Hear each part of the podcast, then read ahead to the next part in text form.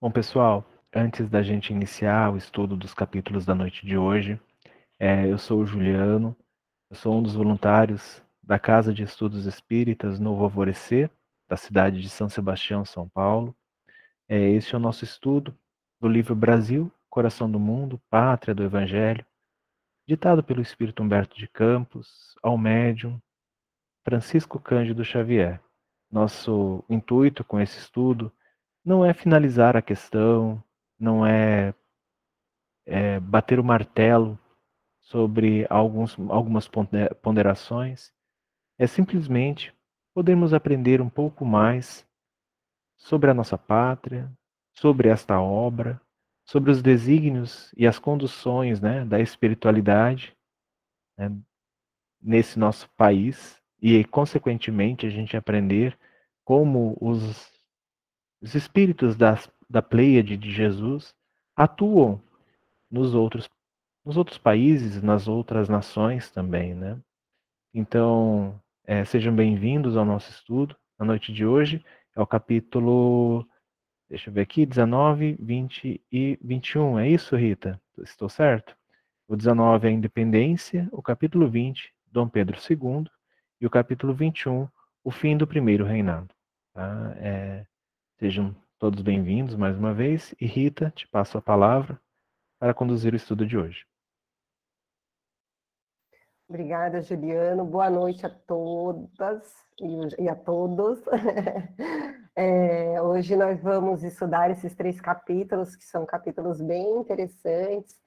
É, capítulo 19, que é o capítulo né, intitulado como A Independência, ele começa falando sobre todo o movimento da emancipação né, do Brasil, que ele já percorria assim o Brasil afora.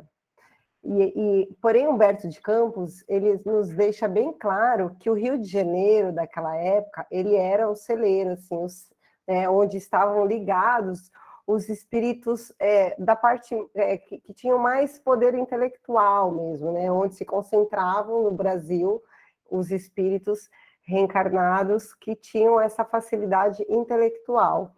E, de uma certa forma, não só facilidade intelectual, mas também eram espíritos que estavam mais acessíveis a receber as instruções, as, as, a inspiração da, dos planos mais altos. Tanto que ele fala que assim que o Rio, ele, o Rio de Janeiro ele era o cérebro né, do país. Então, a, a, função ali daqueles, daquelas pessoas que viviam ali naquele momento histórico era realmente de é, impulsionar toda essa parte intelectual do Brasil. Ele fala que diversas é, ideias libertárias né, dominavam a mente, não somente os corações dos espíritos que estavam ali, e que a falange de Ismael aproveitava-se né, dessa disponibilidade desses espíritos para justamente e é, preparando aos moldes do Cristo, que é sempre de forma pacífica, é, é, esse processo de independência do Brasil. Para os brasileiros daquela época, Dom Pedro I ele era o símbolo de libertador, né? Lembrando que a gente já estudou que o pai dele foi, voltou para Portugal e ele ficou com a incumbência aqui de governar o país. Porém, a gente percebe, né, no relato de Humberto, que Dom Pedro ele sentia se sentia endividado com Portugal. Ele, se, ele não conseguia se libertar desses laços, né, que, que familiares e, e laços mesmo com a corte portuguesa. E algo ali dentro, né, do seu íntimo, impedia é, Dom Pedro de tomar essa atitude de uma, de uma forma mais tranquila, é, mais fácil e mais, mais é, é, sensata.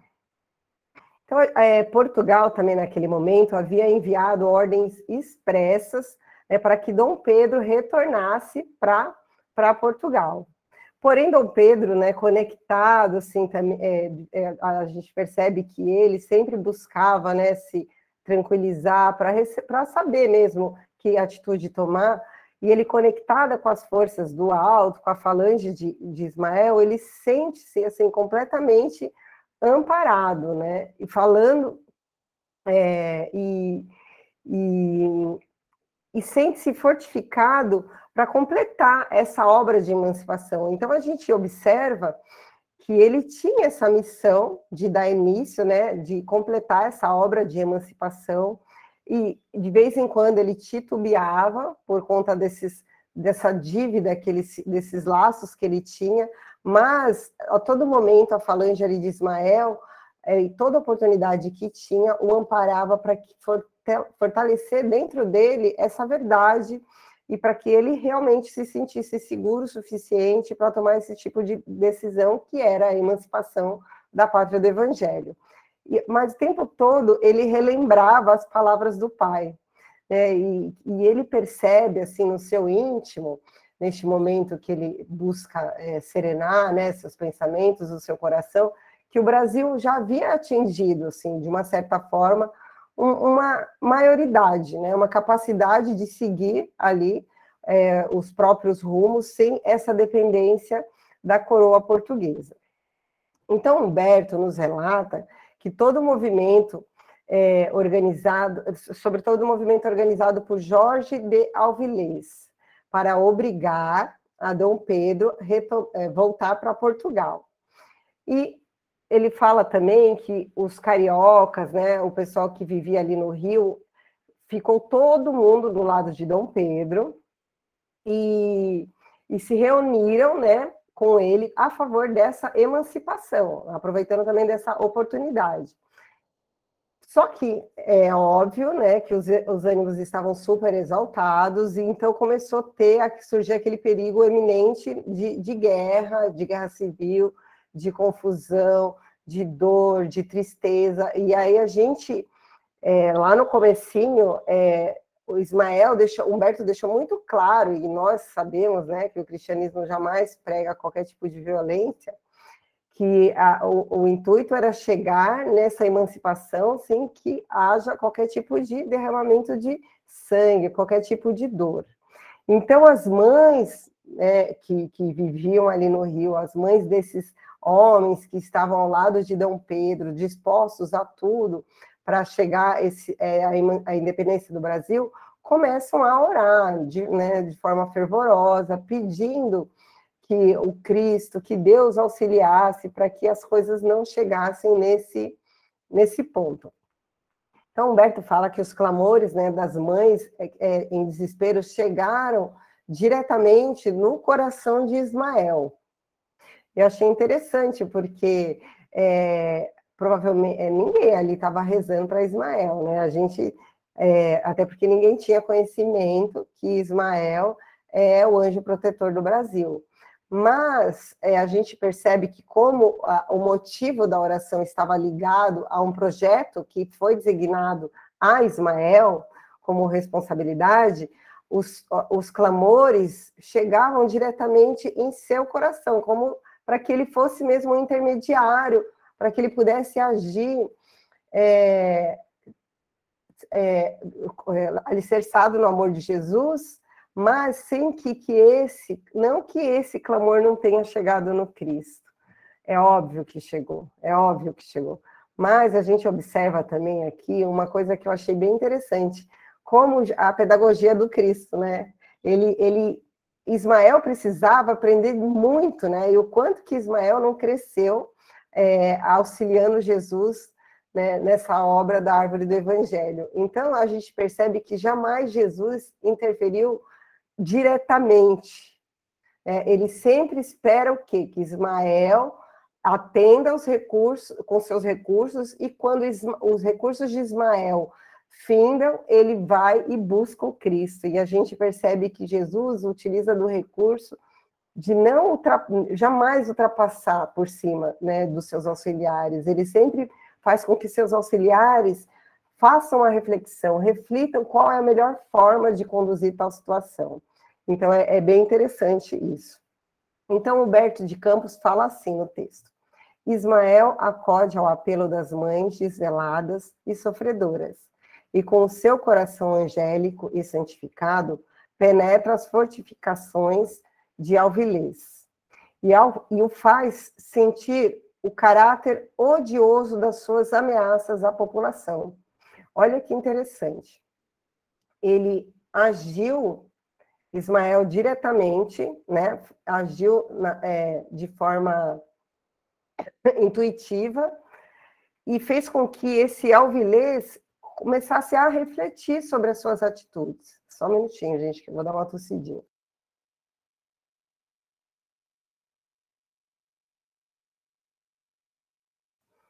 E então Humberto fala que, na verdade, sem nenhum tiro, sem nenhuma força, o chefe né, português obedeceu a, é, a, com humildade a intimação do príncipe Dom Pedro e acabou retirando ali as, as tropas da Bahia de, da margem do, de Guanabara.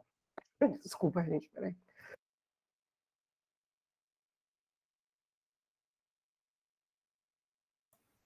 E aí, aproveitando, eu queria chamar a atenção para esse trecho, que é a intervenção.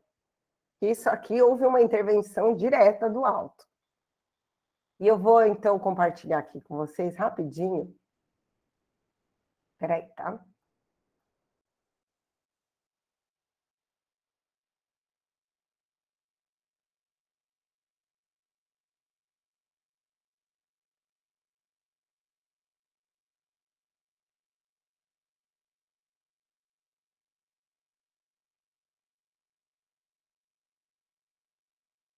Sempre esqueço como que é, peraí.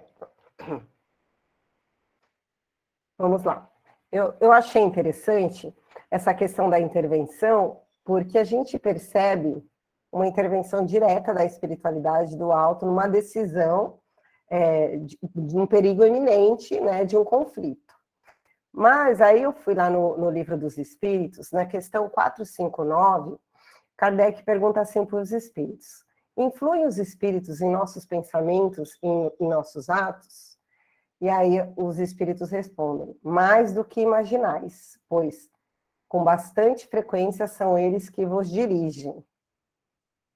E aí Kardec pergunta na questão já 525, assim: os espíritos exercem influência sobre os acontecimentos da vida? Seguramente, pois que te aconselho. Então, né, eles estão sempre nos intuindo, nos aconselhando. E aí, na 525A, ele fala assim: exerce essa influência de outra maneira, além dos pensamentos que sugerem, ou seja, tem uma ação direta sobre a realização das coisas? Sim, mas não agem nunca fora das leis naturais. Isso precisa ficar bem claro. E aí tem um comentário de Kardec, toda vez que era um assunto, a gente percebe no livro dos Espíritos, bem polêmico, é, que poderia causar, é, levar uma falsa interpretação, Kardec sempre teve esse cuidado de comentar. Pensamos erradamente que a ação dos espíritos só deve manifestar-se por fenômenos extraordinários. Desejaríamos que viessem em nosso auxílio através de milagres e sempre os representamos armados de uma varinha mágica, mas assim não é. E eis porque a sua intervenção nos parece oculta, e o que se faz pelo seu concurso nos parece inteiramente natural. Assim, por exemplo, eles provocarão o encontro de duas pessoas, o que parece dar-se por acaso, inspirarão alguém o pensamento de passarem por tal lugar, chamarão sua atenção para determinado ponto, se isso pode conduzir ao resultado que desejam, de tal maneira que é o, que é o homem, não julgue seguir senão seus próprios impulsos, conserva sempre o seu livre-arbítrio. Então, isso é muito importante, porque às vezes a gente também tem uma mania de colocar toda a culpa nos espíritos, né?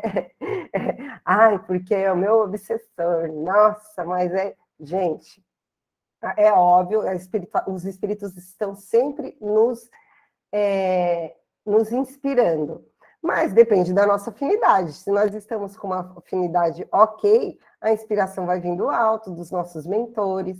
Agora, se a nossa afinidade oscila, está mais para baixo, óbvio que os conselhos, né, as instruções não serão serão dessa qualidade também, né, dessa, dessa vibração de espírito.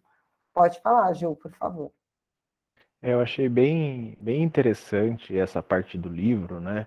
É, dessa a, a proximidade de Ismael, né, junto a este capitão, fez com que as coisas mudassem.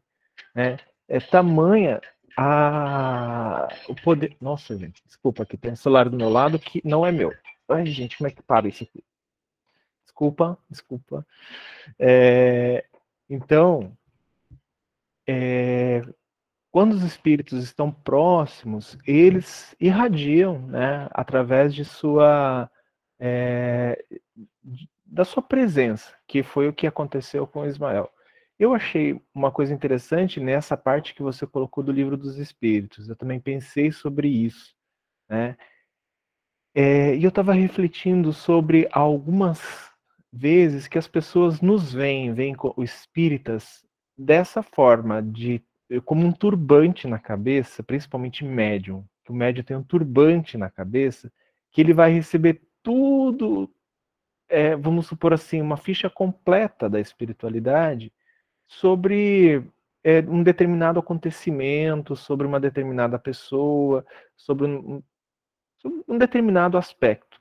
E não é assim que acontece. Como Kardec deixa bem claro aqui, né? Eles, os espíritos, eles tentam é, influenciar através dessa aproximação, através é, de aconselhamentos, principalmente no desdobramento do sono físico, né? Muitas pessoas elas lembram o que acontece no desdobramento, né, que é o sonho. Claro que existe, isso é um outro aspecto, uma, uma discussão lá para os cursos preparatórios de espiritismo, de interpretação de sonho, o que é sonho, é, o que acontece no desdobramento, isso não, não nos cabe aqui. Mas é, eu achei interessante essa questão do esclarecer, que o Kardec coloca ali no final, esclarecer, deixar bem claro que os espíritos, eles não vão interferir no nosso livre-arbítrio. Tá? Então, assim, não existe uma coisa assim, olha, eu vou chegar lá no médium da casa, ele vai psicografar a receita para minha felicidade. Isso não seria interferir no nosso livre-arbítrio? Né? Falar, olha, faça exatamente isso. Isso não é interferir no livre-arbítrio? O que eu vejo, e eu vi assim como médium é, das câmaras da, é, da cena, né, que eu participo, é sempre os espíritos, né, falando, olha, seria muito interessante é, se voltar a isso, é, deixar um pouco é, o materialismo, aquilo que a gente encontra no Evangelho, só que é lembrado pelos espíritos. Ah, eu quero ir na casa espírita para encontrar algo mágico, algo diferente do que eu encontro no Evangelho. Sinto muito, nós não temos nada desse tipo né, no Espiritismo, diferente do que a gente encontra no Evangelho. Existe o esclarecimento desses amigos da espiritualidade. Assim como Ismael chegou perto deste capitão e o fez perceber né, o, o, o, quão mal ele faria, a, a, aquela atitude agressiva poderia fazer. Então, é, é, é este livre-arbítrio ele não é tolhido a momento algum nem mesmo para um espírito angélico como Ismael, né? Então, é, ele poderia, esse capitão poderia ter tomado uma atitude diversa, poderia, mas ainda bem que ele estava pelo menos um pouco alinhado e não é, é, e recebeu, né? E recebeu essa influenciação do nosso guia espiritual como nação. Né? Exatamente, Ju. Isso é bem importante é, nós temos, assim, vários relatos nos evangelhos sobre a interferência direta dos espíritos, direta mesmo, na vida aqui dos encarnados, né? A gente tem lá a história sobre a libertação de Pedro, quando ele estava preso. Nós temos o próprio nosso lar, né? O André Luiz, quando já estava equilibrado, trabalhando magneticamente na água, né?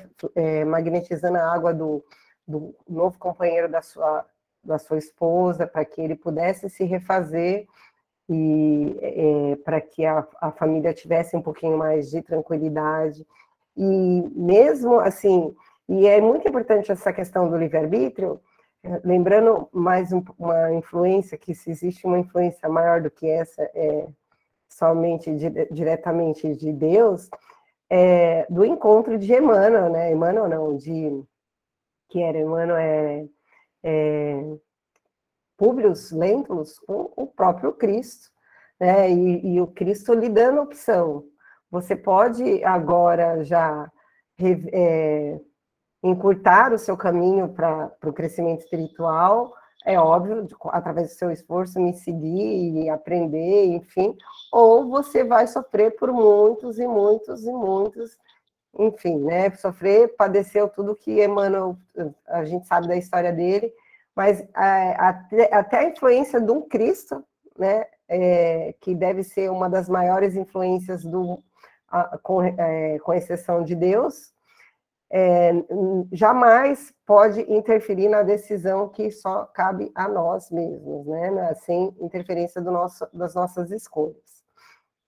Então vamos lá, continuando, Humberto relata todo esse sentimento de gratidão e os elogios que eram dirigidos é, a Dom Pedro. Então, realmente, o povo brasileiro estava muito grato, né, por Dom Pedro ter ficado, por essa decisão dele de comandar e de, de, preparar a independência, e tudo isso chegava a Dom Pedro. É, e aí ele faz no texto, uma, no capítulo, uma breve menção sobre aquele momento histórico, que é o dia do fico, que nós conhecemos, que eu acredito que não precisa entrar aqui em detalhe.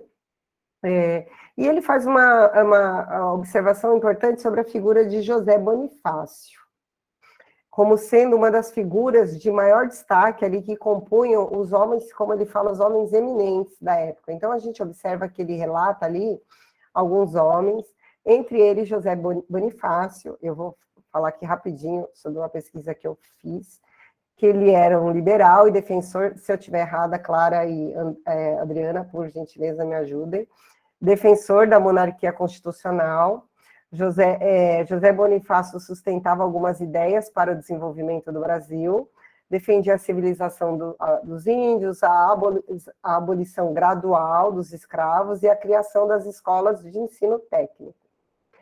Ele organizou o primeiro ministério da história do Brasil, a pedido do príncipe regente, que era Dom Pedro, que, é era o Ministério da Independência. Ficou com as pastas do Império dos Estrangeiros, dirigiu a política interna e externa do Brasil, orientando-o para a separação de Portugal. E, além de José Bonifácio, ele destaca também os nomes de Gonçalves Ledo, que era um jornalista na época, Frei, José, é, Frei Francisco de Santa Teresa Jesus Sampaio e José Clemente Pereira, que era um magistrado, um advogado. Esses foram os grandes propulsores, segundo Humberto de Campos ali, né, do processo de independência. Eram as grandes mentes que também, é, além de intelectuais, eles recebiam um auxílio muito grande do alto para poder fortalecer aí essa decisão de Dom Pedro. Humberto fala assim: Todavia, se a ação desses abnegados condutores do povo se fazia sentir desde Minas até o Rio Grande do Sul, o predomínio dos portugueses, desde a Bahia até a Amazônia, representava sério obstáculo ao incremento e à consolidação do ideal emancipacionista. Então, a gente observa que, apesar do trabalho de serem os condutores, eu achei interessante essa palavra que Humberto usou, porque de condutor, de conduzir tanto o pensamento, né, o grupo né, de, de pensamento ali da época, mas também eles eram os condutores das ideias que vinham do alto, pra, e junto com as ideias que faziam, fazem, faziam parte do seu arcabouço né, de conhecimento, é, eles faziam esse, esse, esse papel. É, então, aí ele fala de toda a resistência que estava dos grupos de portugueses, da, com a é, que ficava mais para a parte do, do norte ali do país, nordeste, norte, e da decisão do governo, né, do, do, do príncipe regente, de contratar os serviços da, pro, da de uma tropa mercenária do Lord é, Cochrane, que fica, ficava ali na costa da Bahia. E aí ele conta todo, o, o, relata tudo o que acontece, que ali vira um campo de guerra, né? Ele coloca assim para a gente no texto: verdadeiro sacrifício se impõe os mensageiros de Ismael, que se multiplicam em todos os setores com o objetivo de conciliar seus irmãos encarnados, dentro da harmonia e paz, sempre com a finalidade de preservar a unidade territorial do Brasil, para que se não fragmentasse o coração ge geográfico do mundo que é ali, né, a Amazônia tal. É, a gente percebe que esse momento a falange de Ismael teve um trabalho gigantesco, né, se, se espalhou pelo Brasil para justamente é, acalmar a mente e o coração, os corações de todos os encarnados que estavam ali, para encontrar o que a pacificação, porque nós percebemos o quanto era importante essa essa a, a unidade no Brasil, né? Porque a fragmentação ela ia completamente em desencontro à proposta do Cristo, que era de união, de fraternidade. E isso a gente percebe um, um, uma preocupação grande. Então, José Bonifácio faz ali o seu papel, aconselha e convence o príncipe em viajar, né, fazer uma viagem pelo Brasil, justamente para que para reconquistar laços, aquela coisa que a gente sabe que os políticos fazem até hoje, né, formar aliados e para que também o povo se sentisse, sentisse que ele estava um pouco mais próximo. E assim faz Dom Pedro. Ele vai a Minas e depois segue a São Paulo, onde é recebido, é, segundo Humberto de Campo, pelos bandeirantes com entusiasmo. E aí eu separei aqui o trechinho do texto que ele fala assim.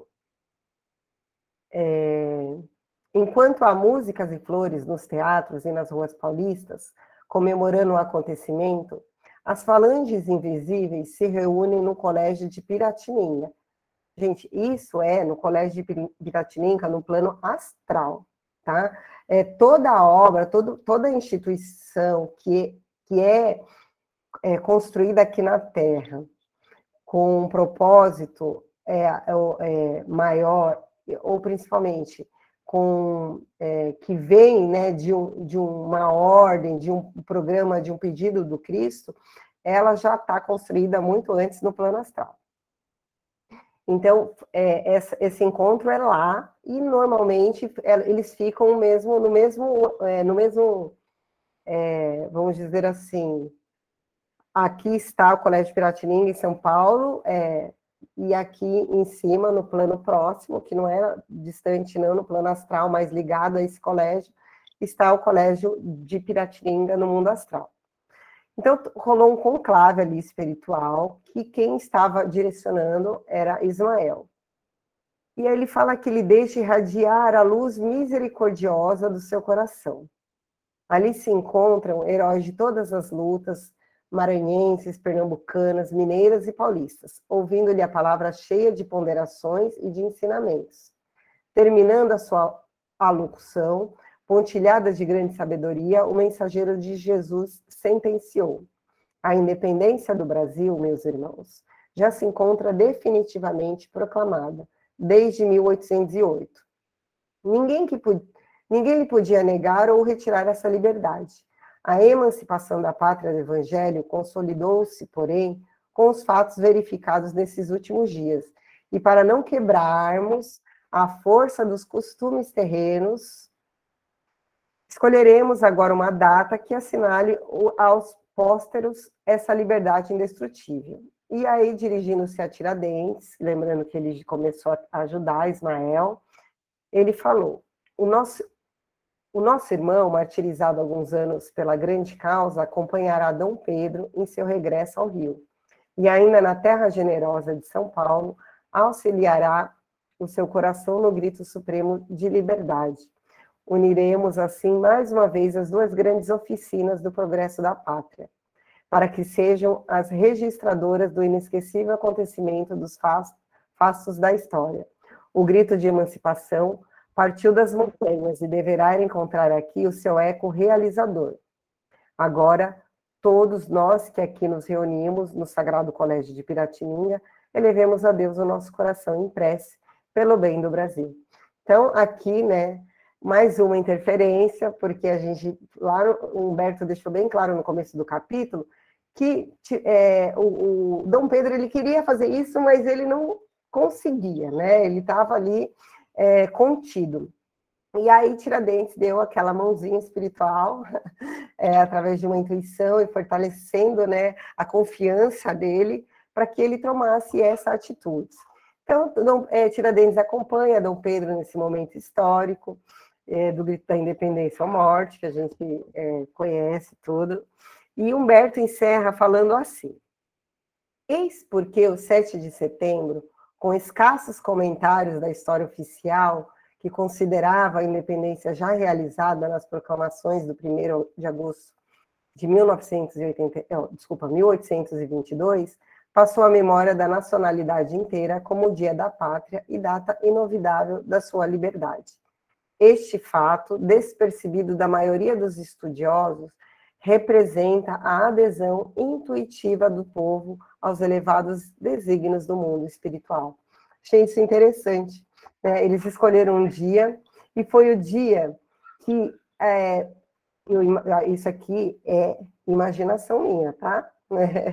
É, é, foi um dia que a espiritualidade, de forma é, grandiosa né, e conduzida pela, por Ismael e pelo Cristo, é, fez um trabalho magnífico para que todos sentissem no seu íntimo que o Brasil estava realmente, definitivamente, é, independente da coroa portuguesa. Então, acredito que teve uma, uma chuva né, de, de luz que deve ter tocado aí os corações e todo mundo realmente sentiu que o novo alvorecer estava surgindo aí né, no, no, no, Brasil e nos corações de quem viveu isso. Pode falar, Ju. É, eu achei interessante isso também, associado àquela questão, né, eu acho que a gente até conversou sobre isso nos primeiros capítulos, do formato do Brasil parecer um coração. É, é, aí a gente se pergunta, mas é, o Cristo não sabe que o coração é só uma bomba bombeia, né? É, todo o sangue para o, o nosso organismo, né? Mas eu estava analisando, eu estava lendo hoje à tarde, eu estava analisando, e assim, é, muitas pessoas ainda associam o coração, né? Não o chakra cardíaco, não estou dizendo isso, mas o coração algo é, portador dos sentimentos, que seria o órgão portador dos sentimentos. E não o cérebro, não o chakra cardíaco. Né? Então, eu acho assim que se eu perguntar para algumas pessoas é, da minha convivência, qual órgão do seu corpo você acha que, que tem os sentimentos, né? tem as emoções e tal? É no, é no coração, porque é aqui que eu sinto. Né? Então, lá no Espiritismo, a gente aprende de uma forma diferente sobre isso. Mas é, o Cristo com certeza sabia disso. Né? E, mas se a gente for perguntar para essas pessoas, a grande maioria acredita nisso. Então, o símbolo para a gente é o coração. O coração é o símbolo que nós temos no nosso corpo que simboliza esses sentimentos. Então, o Cristo vai falar a nossa linguagem, não a linguagem dos Cristos, né? não aquilo que ele já tem como entendimento. E da mesma forma, Rita, eu vejo este símbolo do 7 de setembro. Né, para as pessoas, elas precisavam de um símbolo, mesmo que o Humberto, né, nesse capítulo, ela fala: olha, isso já tinha se consolidado a independência antes disso. No mês anterior, né, agosto, é, que ele, ele menciona.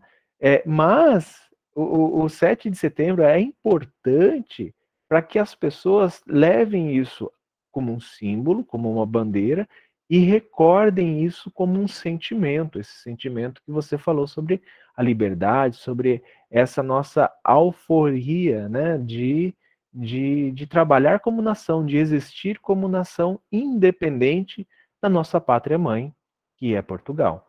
É, esse é o meu entendimento. Não, sim, muito bem colocado, né? O Cristo, é, enquanto quando na Terra, é, é, era o utilizador máximo dos, das simbologias é, e das metáforas, enfim. E nós somos mesmo bem apegados à simbologia, né, aos ritos ainda. Então, realmente, ele precisa nos ensinar com, com o que ele tem, né, com, com o que nós podemos é, alcançar. Né? Então, a didática de Jesus é sempre de realmente de retirar é, o máximo do que nós podemos alcançar. Então, a gente precisa desses símbolos mesmo, e a, a, simbologia do coração mesmo, a gente sabe, é, conforme a gente vai estudando, a gente sabe que realmente é só um símbolo, mas, né, é, muitos de nós ainda temos esse, essa dificuldade de nos libertarmos dessa simbologia, mas não tem nada de errado isso, né, cada um no seu tempo. Vou passar para o capítulo 20. Alguém gostaria de acrescentar alguma coisa, de perguntar alguma coisa? Posso falar sobre Dom Pedro II, em homenagem ao meu cunhado, é, piada, piada interna. É, vamos lá. Então, vamos começar a falar de Dom Pedro II. Após a proclamação né, do Brasil, Ismael vai, é, desculpa, após a independência né, do Brasil, Ismael vai até o Cristo para que ele o auxilie ali na organização política e social da pátria, né? Ismael pensou, agora eu preciso de né, alguém que tenha mais experiência para me ajudar. Alguns meses já haviam decorrido, né, desde a consolidação da emancipação, e os corações né, do povo ali, de, de modo geral, estavam cheios de esperanças, Porém, o momento ele era de bastante dificuldade, principalmente no, no campo de organização estatal mesmo, de organização como país. E aí eles falam do episódio, lembrando que José Bonifácio tinha né, feito a, a primeira assembleia, né, tinha feito no Brasil. E aí Humberto ele relata sobre a dissolução dessa assembleia constituinte que também é conhecida na nossa história, de uma, é, uma pesquisada bem, bem superficial, porque o, o, intuito do nosso grupo não é né, se aprofundar na parte histórica. Ela é conhecida como a Noite da Agonia, que provocou o exílio né, de alguns brasileiros, daqueles brasileiros que nós, é, a maioria deles que nós falamos lá no, no, no capítulo 19, brasileiros que eram notáveis, que auxiliaram Dom Pedro primeiro na emancipação do Brasil. Essa dissolução da Assembleia foi feita pelo próprio Dom Pedro I, e, de certa forma, prejudicou bastante a imagem dele né, na história, no tempo, e aqui no Brasil. Só falando rapidinho, a Constituição Política do Império do Brasil, é, é, que é a Constituição de 1824, foi a primeira Constituição do Brasil ortogada em 25 de 1824 e revogada em 24 de fevereiro de 1891. Vigente o período do Brasil Império, ela foi uma constituição do tipo ortogada, isso é, imposta unilateralmente pela vontade do imperador Dom Pedro, que a encomendara ao Conselho do Estado. Dom Pedro havia dissolvido a Assembleia Constituinte em um ano antes, em 1823, e, por meio da Constituição de 1824, impôs o seu próprio projeto político ao país. O mesmo Dom Pedro viria a ortogar em Portugal, depois, né, a Carta Constitucional do dia 29 de abril de 1826, inspirada no modelo brasileiro. Então, a gente percebe que Dom Pedro, sentindo-se um pouco ameaçado por conta da organização lá que José Bonifácio e os outros fizeram, é, sentindo que ele era, ele sempre se sentiu estrangeiro, né, aqui no Brasil. Ele sempre, é, eles começaram a organizar de, de, uma maneira que não podia ter muita influência política de políticos, de pessoas que vinham de Portugal, enfim, política, né? Aí ele se sentindo meio ameaçado e querendo ou não, ele é, era o que governava. Ele de uma forma unilateral foi lá e acabou com tudo. Não quero mais brincar disso. Agora ele é o dono da bola, e resolveu do jeito dele. Só que esse jeito causou uma estremecida aí na relação do, do, do imperador com, com o povo brasileiro. Então, Ismael, ele conversa com o Cristo, né, Jesus, e pede auxílio, é, conversa assim, de uma forma confidente, né, clamando o Cristo misericórdia para que auxiliasse ele, o povo brasileiro, para que as coisas entrassem nos eixos. Então, Humberto ele relata assim: considerou o Senhor a necessidade de polarizar as atividades do Brasil num centro de exemplos e de virtudes, para modelo geral de todos. Então, Jesus pensou assim: olha, eu, que audácia, tentando imaginar o pensamento do Cristo. Bom, Jesus falou assim: eu preciso de alguém que seja um modelo, porque a imagem de Dom Pedro I deu uma, uma prejudicada. Então, agora eu preciso de alguém que seja realmente um modelo de virtude, que né, a gente conhecendo a história sabe que foi para muitos mal interpretado, tinha os problemas como todos nós temos, mas como governante, né, foi é, um excelente governante. Então ele chama quem? Longinos. Chama Longinos para sua presença e falou com bondade. Deixa eu só ver uma coisinha aqui, gente, que agora eu pensei numa coisa e fiz outra. É. E aí, antes da gente falar sobre Longinos, é, eu vou falar, exatamente. Eu ia montar um slide, mas enfim, acho melhor, vou, vou dar umas lidinhas aqui. É, não sei se todos sabem quem foi Longinos, né? mas existe, assim, pouquíssimos relatos, pouquíssimos relatos mesmo acerca da vida desse que ele foi um soldado romano, que fez o quê? Perfurou Jesus durante a crucificação. Eu até pensei em colocar a imagem, mas aí toda vez que eu vejo aquela imagem, eu lembro né, da instrução de que Emmanuel fala que a gente não deve se apegar na imagem do Cristo crucificado, que a gente precisa lembrar dele feliz, né? Então eu falei, não vou pôr essa imagem. Longínus foi aquele soldado que nós sabemos que perfurou o Cristo com a sua lança. O nome dele era Longinos, e ele tinha um problema muito sério, um problema ocular muito sério, no qual dificultava a sua visão. E para que ninguém percebesse, porque ele era um soldado romano, centurião, que ele, ele tinha esse problema de visão, ele fazia o que? Ele fazia o seu trabalho como, é, como soldado de uma forma excelente. Era sempre o que lutava melhor, não tinha medo, tinha uma destreza, uma velocidade muito grande, com a sua famosa lança. E com o passar do tempo, perto ali de se aposentar, ele foi enviado para, para Jerusalém. Então, ele não, é, não trabalhava lá em Jerusalém, de, de Jerusalém para é, seu último serviço como comandante da guarda. Então, o comandante ele era um centurião mesmo. Seu nome, como eu falei, né, é Longinus, que deriva do latim que significa uma lança. E é referido como tendo sido soldado romano que perfurou a, é, a lança, isso está em João, capítulo 19, 34. Ou um centurião, como também está em Mateus, que fala que na crucificação reconheceu Jesus como filho de Deus. Isso está em Mateus 27, 54, 15 39 e em Lucas 23 e 47. Mas, enfim, só para que vocês entendam a história. Durante o percurso ali do Calvário, Longínios e alguns outros homens, né, tanto cidadãos romanos, como também soldados e, e, e, o povo do Sinédrio, eles escutaram o pessoal do Sinédrio, ali, os juízes, é, comentar sobre quebrar os joelhos de Jesus. Por quê? Porque nas profecias, tanto no Êxodo como nos Salmos, é, elas diziam que o Messias ele não teria nenhum osso quebrado. Era uma das profecias. Então, a ideia do Sinédrio era o quê? Faz, quebrar os ossos de Jesus para provar que ele não era o Messias.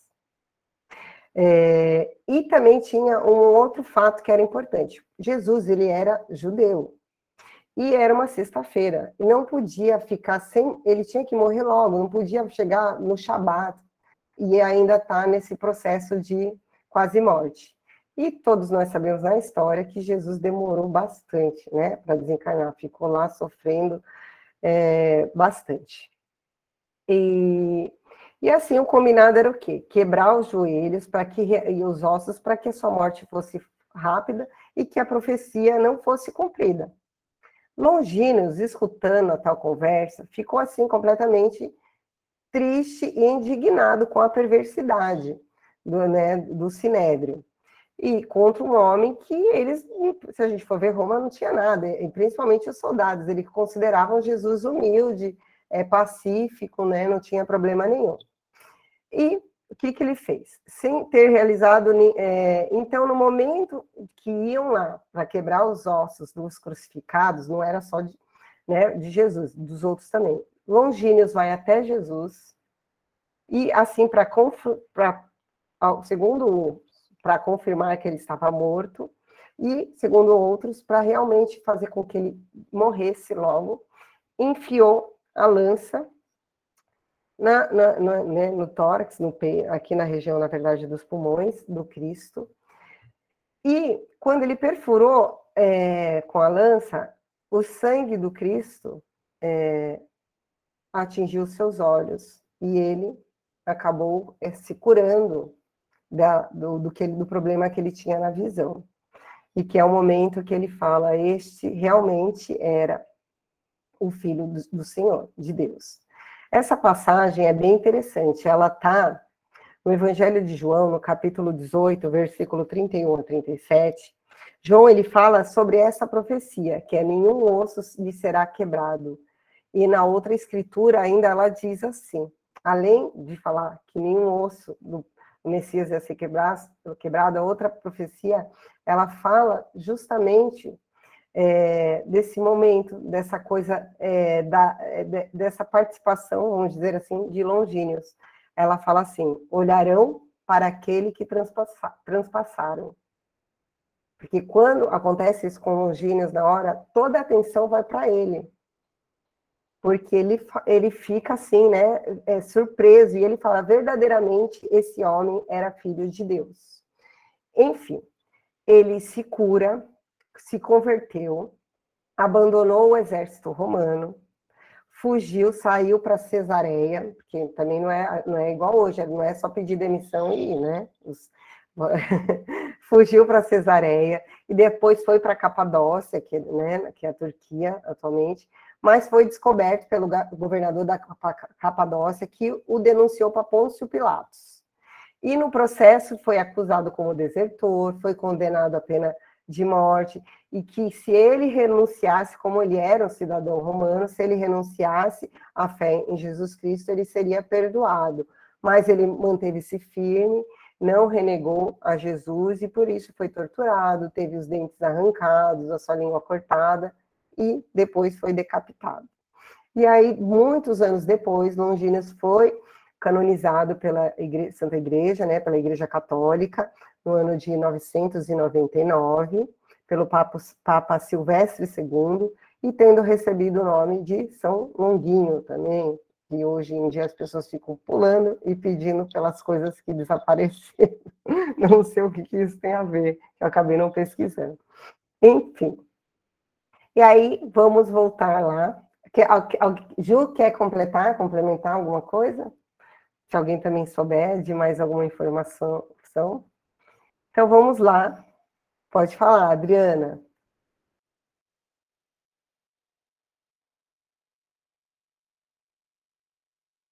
Estão me ouvindo? Tá, Sim. porque a câmera, a câmera tá ruim, viu? Então, é o seguinte, eu queria é, dar uma complementada sobre a questão do Dom Pedro. Dom Pedro I, ele, ele enfrentou, né, muitas insatisfações populares, porque quando ele otorgou a Constituição de 1824, né, a, a palavra otorgada quer dizer imposta, tá? Ele cria, além disso, um chamado partido. É...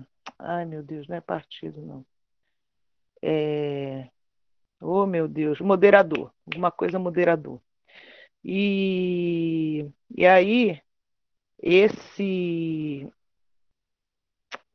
Eu vou, eu vou, chamar de partido, mas não é partido, não me fuja a palavra agora. Poder. Tá? Poder, isso, poder moderador. Ele criou o poder moderador, aonde ele podia fazer o que ele quisesse, inclusive dissolver a Assembleia Constituinte. E isso ia contra todos os princípios iluministas da Revolução Francesa, da independência dos Estados Unidos, que regiam as constituições de países que se tornariam independentes. Né? Então, era como se o povo tivesse concordado com a independência e ele tivesse meio que pisado na bola nesse aspecto. Somado a isso, a vida particular dele, né? o, o caso dele com a Marquesa de Santos, Domitila de Castro, que o tornou muito impopular. Né? Então, esses fatores colaboraram muito para que a população, é, quer dizer, desse munição para que os seus inimigos o puxassem o tapete, até porque o rei de Portugal já estava na Berlinda, ele não seria nunca rei do Brasil, porque ele tinha um reino de Portugal para assumir, e logo após a Revolução, mesmo a família real já estando lá em Portugal, eles iriam exigir a volta de Dom Pedro I para Portugal. Tá ok? Só para dar essa complementada aí. Muito obrigada, Adriana. Excelente complementada. Então vamos voltar lá. Aí Jesus né, pensa, eu preciso de, de alguém como centro de exemplo de virtude e chama Longinos. Então o Cristo fala assim. Gente, eu vou ler aqui na íntegra, eu não tive audácia de resumir a fala do Cristo, tá? É, Longinos.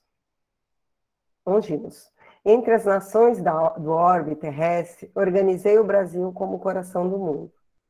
Minha assistência misericordiosa tem velado constantemente pelos seus destinos e, inspirando a Ismael e seus companheiros do infinito, consegui evitar que a pilhagem das nações ricas e poderosas fragmentasse o seu vasto território, cuja configuração geográfica representa o órgão do sentimento do planeta, como um coração que deverá pulsar pela paz indestrutível e pela solidariedade coletiva, cuja evolução terá de, dispensar, logicamente, a presença contínua dos meus emissários para a solução dos seus problemas de ordem geral. Fazer uma pausa aqui rapidinho. Eu achei isso bem interessante, né? Ele volta naquela questão lá que o Ju falou sobre o símbolo, mas ele fala aqui que no, nosso papel é justamente de trabalhar de, a solidariedade, né, de uma forma coletiva. Esse é o papel fundamental dos espíritos que estão vivendo no Brasil. E que é óbvio, logicamente, isso nos traz até um consolo no coração, que é, esse trabalho ele não dispensará o quê? A presença contínua dos emissários do Cristo reencarnado na Terra, até que nós não tenhamos mais tantas dificuldades. Então, tô, promessa de Jesus, segundo Emmanuel, de tempos em tempos, sempre tem um. Aqui a gente só está falando de longínquos, né? Mas pensando nos doze escolhidos, os primeiros doze, sempre tem um apóstolo reencarnado na Terra. Porque precisa? Não. Nós que precisamos, para ser exemplo mesmo e para é, levar uma multidão para o progresso. Bem sabes que os povos têm a sua maioridade, como os indivíduos, se bem não os percam de vista os gênios tutelares do mundo espiritual. Faça mister se lhes ortogue toda a liberdade de ação, a fim de que aferirmos o aproveitamento das lições que lhes foram prodigalizadas. Então, assim, a partir do momento que é, a, você atinge uma, uma, um progresso, né, é, uma maioridade, tanto como indivíduo como nação, a gente também tem que arcar com as consequências e começar a aprender as lições que, né, que vão, vão vindo. Sente-se, no... aí ele pergunta se ele, né, se Longínio sente no coração dele fortalecido para a missão dessa pátria do Evangelho, e aí Longínio responde, Senhor, no misto, né? É, bem conheceis o meu elevado propósito de aprender as vossas lições divinas e de servir a causa das vontades sublimes. Na face da terra, na face triste da terra, muitas existências de dor tenho voluntariamente experimentado, para gravar no íntimo do meu espírito a compreensão do vosso amor infinito, que não pude entender ao pé da cruz dos vossos martírios do Calvário, em razão dos espinhos da vaidade e da impenitência que sufocavam naquele tempo na minha alma. Então, aqui, ele já fala para a gente que depois daquilo, ele reencarnou muitas vezes, outras vezes, sofrendo né, algumas lições, passando por algumas dificuldades, mas justamente para poder mesmo é, é, estar, é, se aprimorar, Assim é com indivisível alegria, Senhor, que receberei vossa incumbência, para trabalhar na terra generosa, onde se encontra a árvore magnânea da vossa inesgotável misericórdia. E aí ele fala que, independente do gênero de trabalho, ele aceita.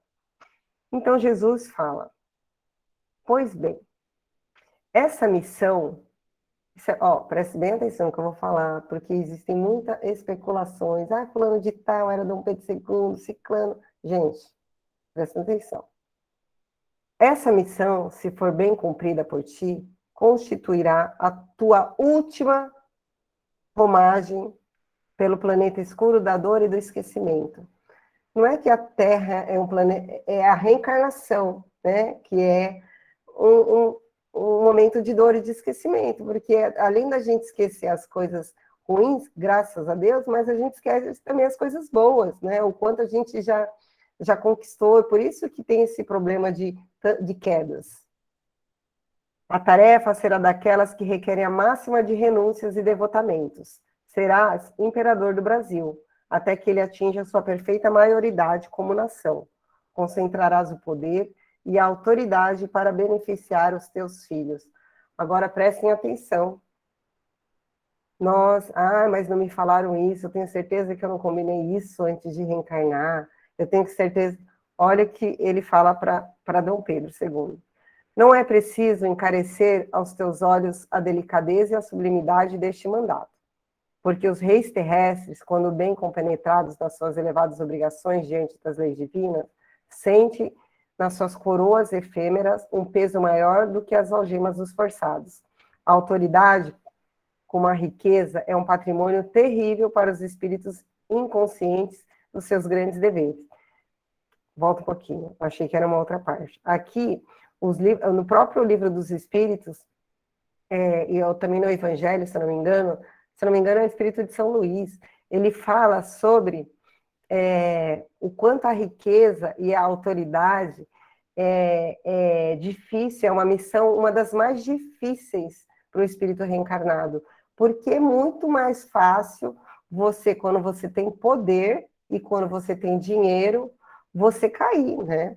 É muito mais fácil que é muito mais fácil você ser, vamos dizer assim, caridoso, é, é compreensivo quando você está na dificuldade. Gente, não adianta a gente ser, é, se iludir e achar que não. Mas quando você não passa dificuldade do campo, do campo financeiro, do campo material, e quando você tem o poder, gente, é, é a gente controlar essa nossa, nossa, a nossa vaidade é muito difícil. Dos teus esforços se exigirá mais do que meio século de lutas e dedicações permanentes. Inspirarei as suas atividades, mas considera sempre responsabilidade que permanecerá nas tuas mãos. Então, eu vou te inspirar, mas a responsabilidade pelos atos serão sempre sua. Ampara os fracos, os desvalidos, corrige as leis déspota, inaugura um novo período de progresso moral. Institui por toda parte o regime de respeito, e aí ele vai dando né, aquela, todo o aconselhamento é, para que Dom Pedro II faça é, o seu trabalho, né? Para que ele jamais, para ele guardar a espada na bainha e, e fisicamente considerados toda a nação, então, enfim, procure aliviar os padecimentos. Bom, aí vamos lá. É, contudo, não, peraí, que eu quero achar a parte importante. Ah, fisicamente consideradas, todas as nações constituem patrimônio comum da humanidade. O Brasil menosprezado saberei providenciar que sejam devidamente restabelecido o princípio da justiça, da fraternidade universal. Procura aliviar o padecimento daqueles que sofrem nos martírios do cativeiro, cuja abolição se verificará nos últimos tempos do teu reinado tuas lides terminarão no fim deste século. E não deveis, é aí que eu falo, né? Ele foi muito claro sobre a missão e sobre o que ele ia colher, que era ingratidão. Não deveis esperar a gratidão dos teus companheiros. Ao fim dela será alijado da tua posição por aqueles mesmo a quem proporcionares os elementos da, de cultura e liberdade. As mãos aduladoras que buscarem a proteção das tuas, voltarão aos teus palácios transitórios, para assinar o decreto da tua expulsão do solo abençoado, onde semearás o respeito e a honra e o amor e o dever, com as lágrimas redentoras dos teus sacrifícios. Contudo, amparei-te-ei o coração nos angustiosos transes do, teus últimos, do teu último resgate no planeta das sombras. Nos dias de amargura final, minha luz descerá sobre os teus cabelos brancos, santificando a tua morte.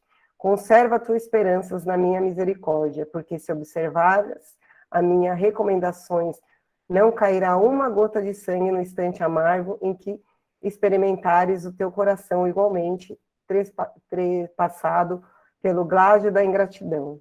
A posteridade, porém, saberá descobrir as marcas dos teus passos na terra, para se firmar no roteiro da paz e da missão evangélica do Brasil.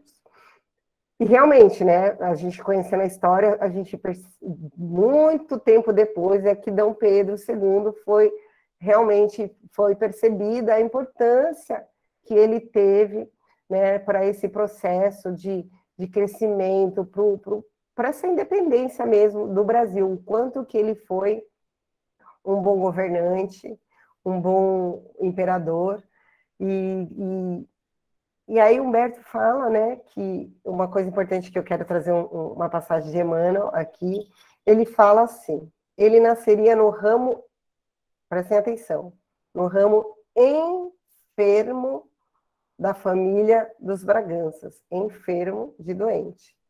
Mas todas as enfermidades têm na alma as suas raízes profundas.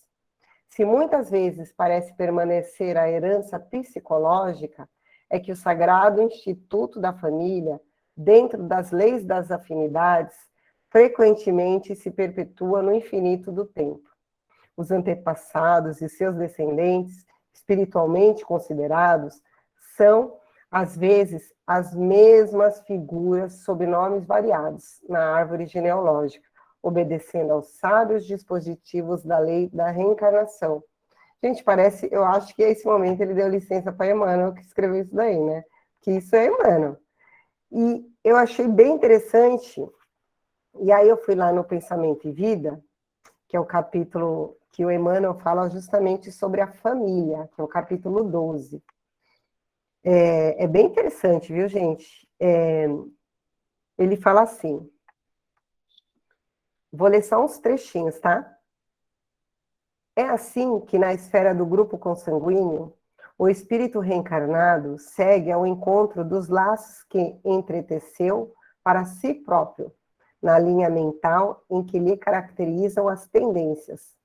Aí, como Humberto colocou aqui e como Emmanuel fala, a chamada hereditariedade psicológica é, por isso, de algum modo, a natural aglutinação dos espíritos que se afinam nas mesmas atividades e inclinações. E aí ele fala, conclui. A tara familiar, por esse motivo, é resultante da conjugação de débitos, situando-nos no plano genético enfermiço que merecemos, a face dos nossos compromissos com o mundo e com a vida. Dessa forma, somos impelidos a padecer o retorno dos nossos reflexos tóxicos através das pessoas da nossa parentela, que não nos devolvem para aflitivos processos de sofrimento.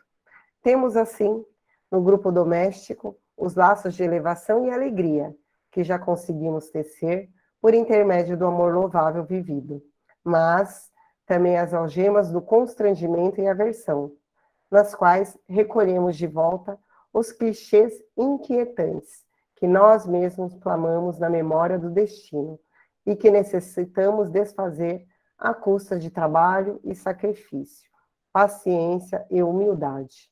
Recursos novos com que faremos nova produção de reflexos espirituais, suscetíveis de anular os efeitos da nossa conduta anterior, conturbada e infeliz.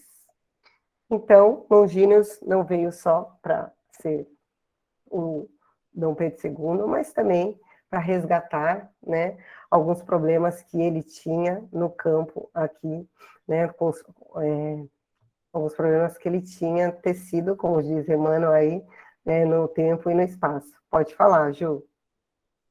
É, eu acho bem interessante essa explicação é, do Cristo, né?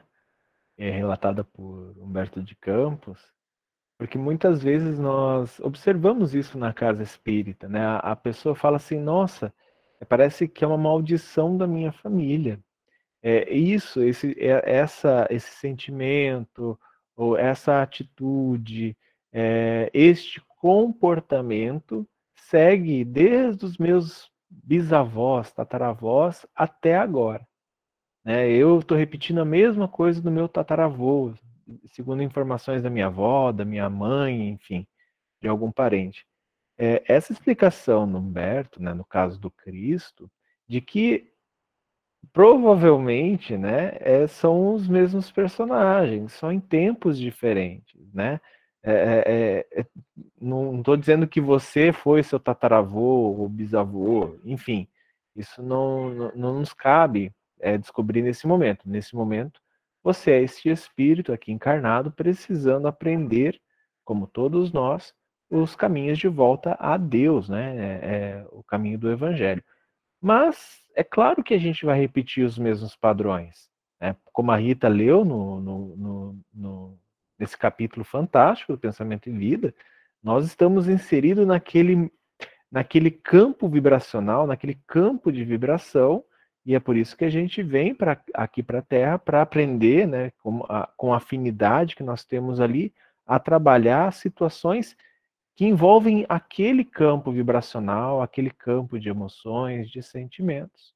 E muitas vezes ele é a nossa herança, né? Porque nós deixamos, quando fomos outro, é, uma, é, uma existência pregressa, nós fomos outra personalidade, outra pessoa aqui no planeta, e nós deixamos isso como herança para nossa família, né? No caso, os nossos filhos, nossos descendentes, e nós retornamos para o mesmo seio familiar para trabalhar justamente aquelas questões que nós não conseguimos trabalhar enquanto estávamos aqui na outra existência. Obrigado, Rita. Exatamente, Ju.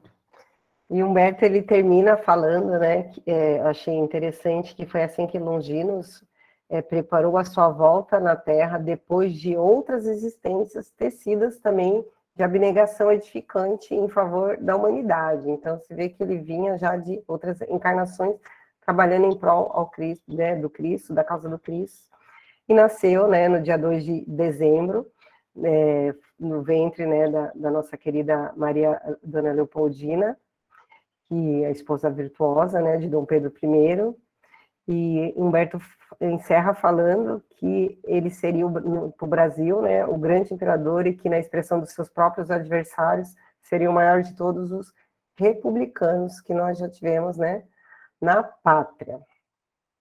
Se alguém quiser comentar, eu o capítulo 21, a gente eu realmente trabalhei pouca coisa, assim, não quis não tem muita coisa, ainda dá tempinho antes da gente iniciar o 21, que é o fim do primeiro reinado. Alguém quer falar alguma coisa? Acho que dá para a gente seguir, né? Então vamos lá.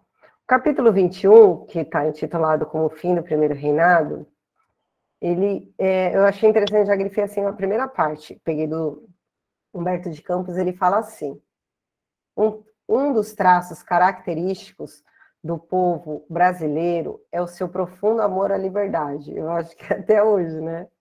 É, aí eu fiquei pensando, lembrando de quem né, foram os espíritos que foram convocados por Ismael para é, reencarnarem aqui. Então, eram espíritos mesmo que é, provocaram uma certa é, retiraram muita liberdade, né, ou que sofreram mesmo essa, essa falta de liberdade intelectual, de expressão é, científica, né, na época do Santo Ofício. Enfim, eram espíritos que, de alguma forma, tinham essa questão da liberdade, sim, para trabalhar. Então, a gente percebe o porquê que o povo brasileiro é um povo que está sempre em busca dessa liberdade e parece que é uma coisa que nunca sacia, parece que a gente sempre se sente preso. Né? Eu estou falando por mim, tá, gente?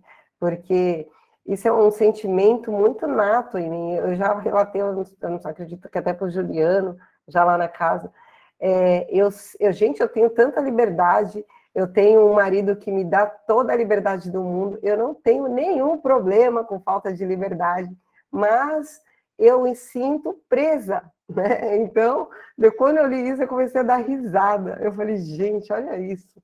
Mas vamos lá.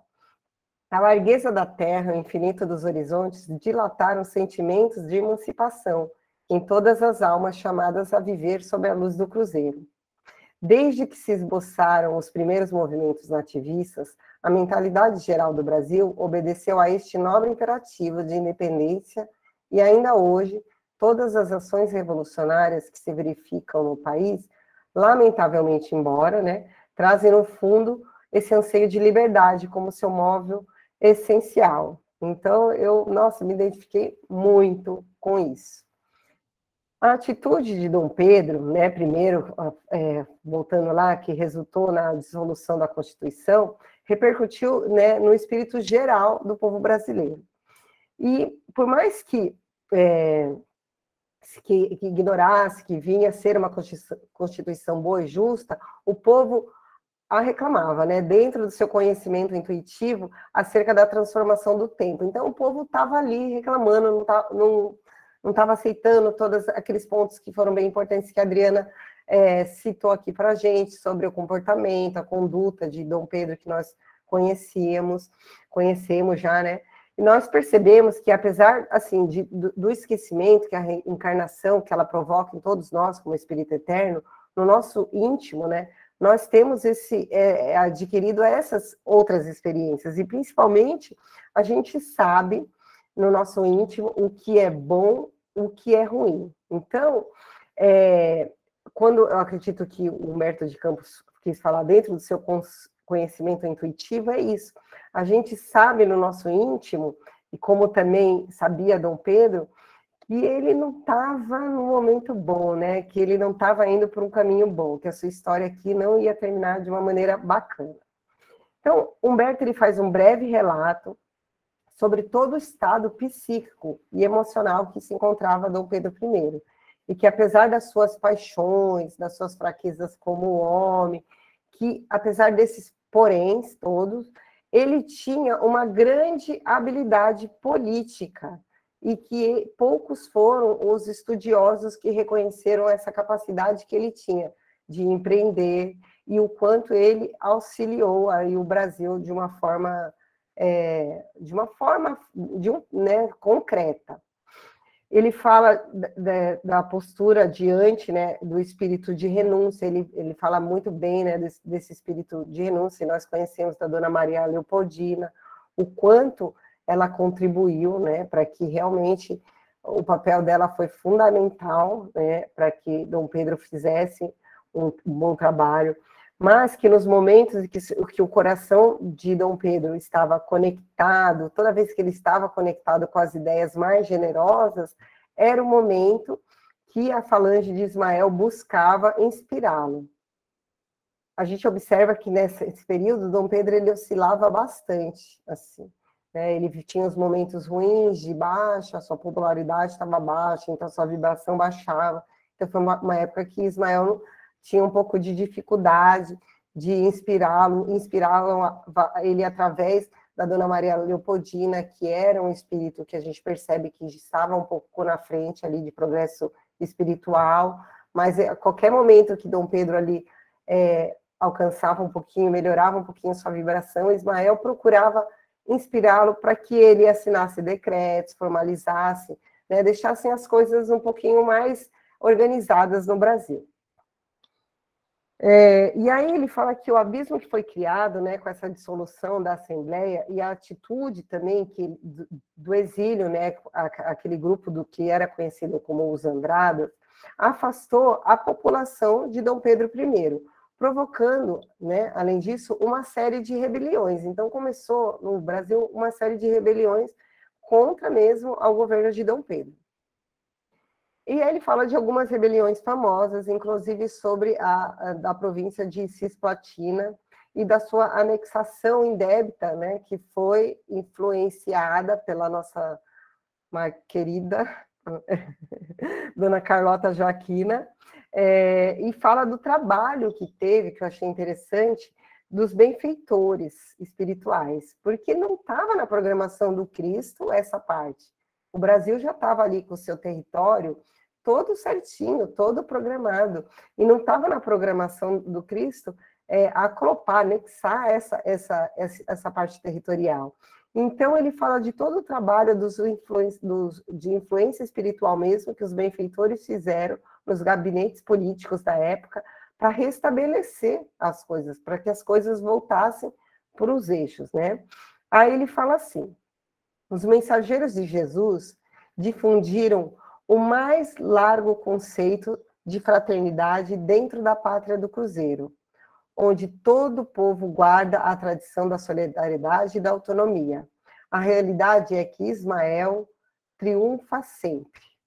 E apesar das primeiras vitórias das armas brasileiras, a província cisplatina, que não era produto elaborado pela pátria do Evangelho, nem fruto do trabalho dos portugueses, se separava definitivamente do coração geográfico do mundo, graças à mediação pacífica da Inglaterra para formar o território que veio a constituir né, a República do Uruguai. Então a gente observa uma coisa assim bem importante. Quando não está na programação do Cristo, de Deus, e gente, o negócio aparentemente pode ter um aspecto de vitória, né? Ai, o mal está vencendo. Ai, nossa, essa coisa resultou mas se não está na programação, a gente precisa se tranquilizar, porque é, as coisas se ajeitarão no momento certo. E aí ele relata todo o processo dos últimos acontecimentos que antecederam o processo de abdicação né, do trono, da renúncia de Dom Pedro I. E aí ele fala assim: depois da meia-noite, preferiu ficar só na quietude do seu gabinete, ali, atentou no patrimônio das suas experiências, através do silêncio e da sombra. A voz de seu pai, já na vida livre dos espaços, né, desencarnado, lhe falava brandi, brandamente o coração. Gente, olha isso que coisa interessante, né? Dom Pedro estava já, né, querendo tomar essa decisão, buscou acalmar, procurar um lugar tranquilo, buscou o deserto, né, que a gente vê bastante no Evangelho, e às vezes a gente quer é, buscar esse deserto de forma literal, não. O deserto é o que, que o deserto é, representa? A tranquilidade, a conexão com Deus, né? O momento que você tem para você realmente pensar sobre suas atitudes, sobre seu comportamento diante da vida, sem interferências externas.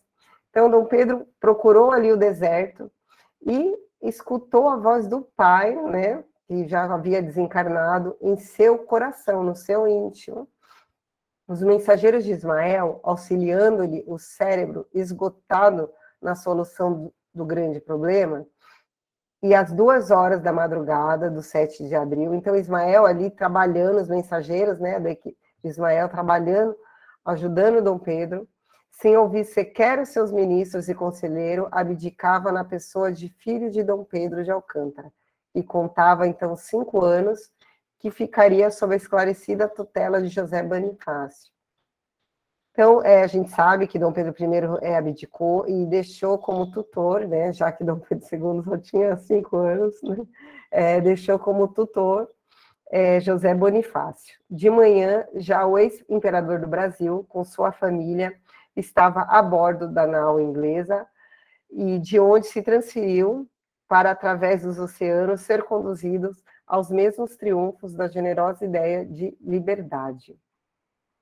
Então, a gente observa nesse capítulo, eu, gente, eu resumi do resumo do resumo, porque realmente eu achei que ele falou bastante coisa de parte histórica, é, na, na, minha visão, eu não acho, não, não, se pode ser que tenha passado algo importante, se alguém quiser é, completar, mas ele fala bastante né, das pessoas, dessa, é, dessa guerra aí, da província de Cisplatina, mas o que me deixou, o que chamou mais atenção mesmo, foi essa, é, a gente percebe que Brasil enquanto monarquia, quando a gente é, andar um pouquinho mais no livro, vocês vão perceber mais ainda, o quanto era a interferência do alto quando o Brasil realmente ele estava é, regido aqui na Terra, né, só, é, pela monarquia, por, por só uma pessoa. Era muito mais fácil a espiritualidade interferir, a escolher quem que vai reencarnar, é, é, e auxiliar de forma direta também, não que eles não estejam auxiliando, né? Lógico que eles estão, mas imagina ter que escolher, e qual o caso do Brasil, 15 espíritos para reencarnar, é, como para serem candidatos a presidente da República, por exemplo, né? Então, é, conforme a gente atinge a maioridade, a gente também, teoricamente, a gente percebe que na prática é um pouquinho diferente, é, teoricamente, nós já estaríamos aptos né, a escolhermos sem grandes interferências do alto. Mas a gente percebe que na prática as coisas são um pouquinho diferentes, né? Que a gente ainda faz muita atrapalhada e por isso que estamos né, na, na situação que estamos, mas para aprender. O capítulo 21 é isso que eu, que eu achei de mais importante, essa conexão de Dom Pedro I, antes da abdicação, é, o quanto ele se sentiu envolvido pelo espírito do pai, que já havia desencarnado, e o trabalho de, da falange de Ismael, para que realmente ele pudesse é, ter clareza para tomar uma decisão, a decisão que era necessária naquele momento. A gente observa por mais estranheza que pareça, nossa, ele deixou uma criança, seu filho, com cinco anos, né? Que não sei, gente, para a gente hoje assim se fala, meu, que absurdo. Mas a gente não percebe que é, nenhuma menção aqui de Humberto de Campos falando que ele tomou uma decisão precipitada ou que ele tomou uma decisão, enfim. Não, a gente percebe que a espiritualidade não interfere na decisão dele, mas faz o trabalho para que ele se sinta fortalecido para que ele exerça seu livre-arbítrio e decida o que é melhor para ele e, consequentemente, para o Brasil. É isso. A gente tem alguns minutinhos, se alguém quiser fazer alguma observação.